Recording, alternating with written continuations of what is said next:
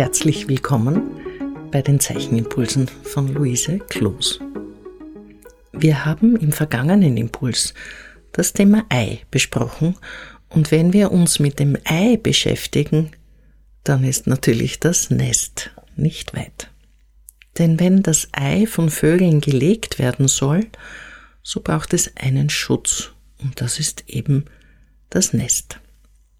Das Wort Nest kommt von dem vorgermanischen Wort Nizdo, was Niederlassung bedeutet. Es ist auch verwandt mit dem lateinischen Begriff Nidus, das Nest, von dem sich auch das deutsche Wort nieder ableitet. Als Nest werden verschiedene Baue von unterschiedlichen Tierarten bezeichnet, die dienen entweder zum Schlafen, zum Wohnen oder zum Brüten. Die meisten Vögel bauen Gelegenester, die so ausgestaltet sind, dass sie sich zur Brutpflege eignen. Zuerst ist das Ei geschützt und in der Folge dann auch die daraus schlüpfenden Küken. Ohne ein Nest würden die Eier wegrollen und kaputt gehen.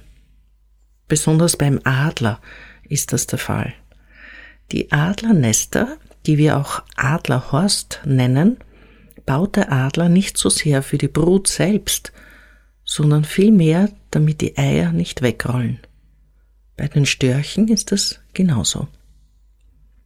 Nach dem Schlüpfen werden die jungen Tiere im Nest gefüttert und das Nest wird so lange genützt, bis sie ausfliegen. Aber nicht nur die Vögel bauen Nester, sondern auch andere Tiere. Fische zum Beispiel machen Schaumnester, aber auch Insekten bauen Nester. Ein sehr bekanntes Nest, wenn man das so sagen kann, sind die Bienenwaben. Und bei den Ameisen haben wir die Ameisennester. Uns interessiert aber vor allem das Vogelnest.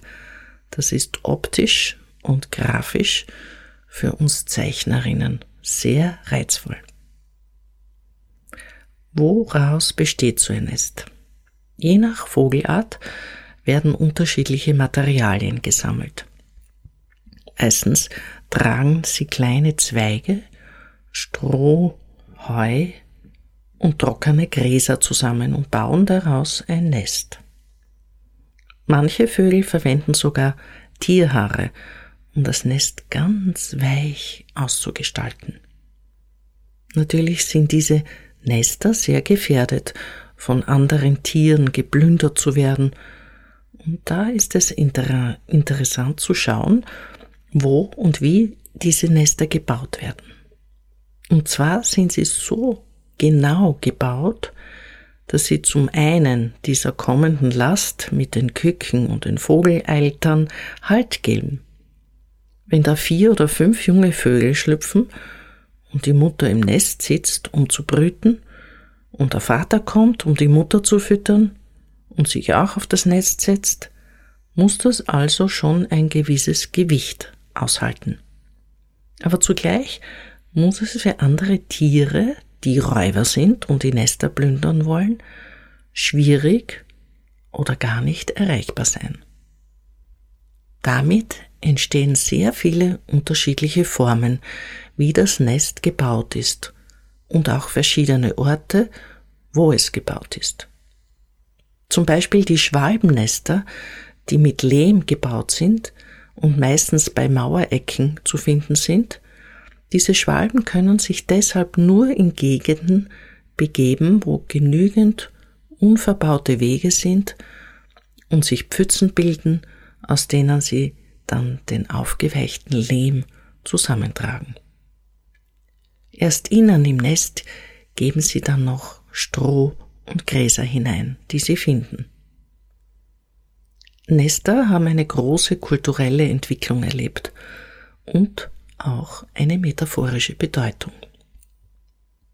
Der Begriff Nest wird metaphorisch sehr stark in der Bezeichnung für Geborgenheit verwendet für eine angenehme Heimeligkeit, für diese wärmespendende Gemeinschaft, also für Familie, Lebensgemeinschaften, Gemeinden, Gruppen, wo eine liebevolle, nette, warme Atmosphäre herrscht, in der man sich geborgen fühlt. Auch auf eine bestimmte Art gestaltete Räume werden manchmal so empfunden, als ob sie ein Nest wären. Es gibt auch ein sehr berühmtes architektonisches Nest, und zwar das Nationalstadion in Peking. Das wurde 2008 als Olympiastadion für die Sommerspiele in Peking eröffnet und wird im Volksmund als Nest bzw. Vogelnest bezeichnet. Viele zeitgenössische Künstler haben sich mit dem Nest beschäftigt, indem sie über die Form des Nestes dieses Thema von Geborgenheit und Wärme thematisieren oder auch die nicht vorhandene Wärme und Geborgenheit in unserer Gesellschaft kritisieren. Zu Ostern gibt es diesen schönen Brauch, in einem Osternest Ostereier, Osterhasen oder kleine Geschenke zu arrangieren und zu verstecken, die dann die Kinder mit viel Begeisterung suchen. Dieses Osternest ist ebenso ein Symbol für Geborgenheit, Wärme und Nähe. Es erinnert uns in dieser österlichen Vorfreude an den Frühling, an die Auferstehung, an alle diese Ostergeheimnisse, die es in unserer Volkskultur gibt und als Brauchtum jedes Jahr aufs Neue gepflegt wird. Die Herausforderung für die Zeichnung ist, nur linear zu arbeiten. Denkt an die vielen Möglichkeiten von Dingen, die die Tiere sammeln, um ein Nest zu bauen. Das sind alles nur Linien. Mit diesen Linien baut ihr ein Nest. Diese Linien sind ganz konzentriert und wunderbar stark. Versucht einfach einmal nur ein Nest.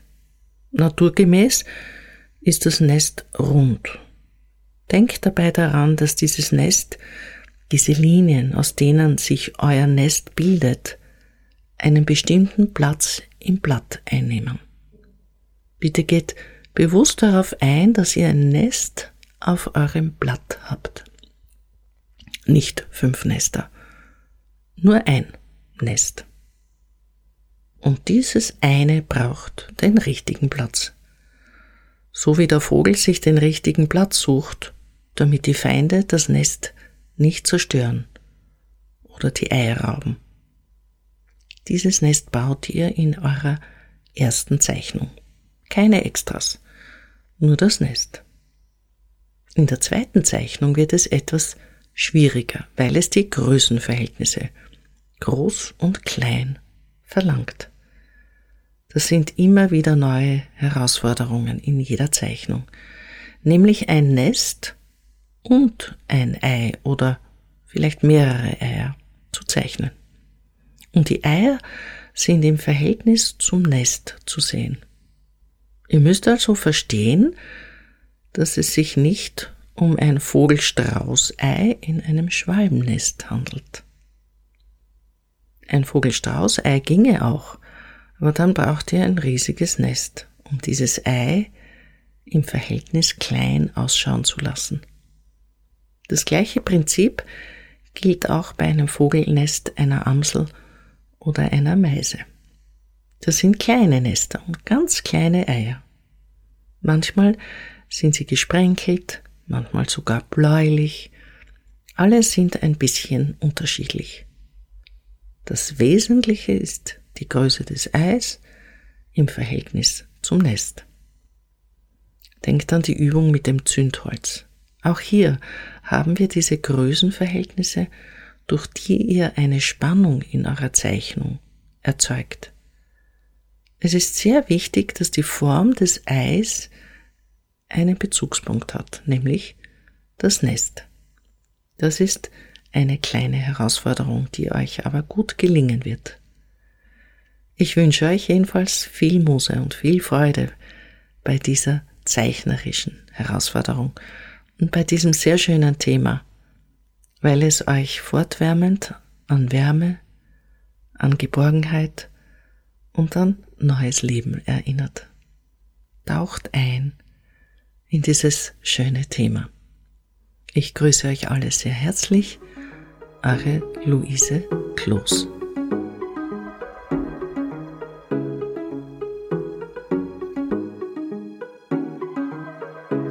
Dieser Podcast wird im Rahmen von Kunst und Kultur im digitalen Raum vom österreichischen Bundesministerium für Kunst und Kultur und dem Land Steiermark Kultur finanziert.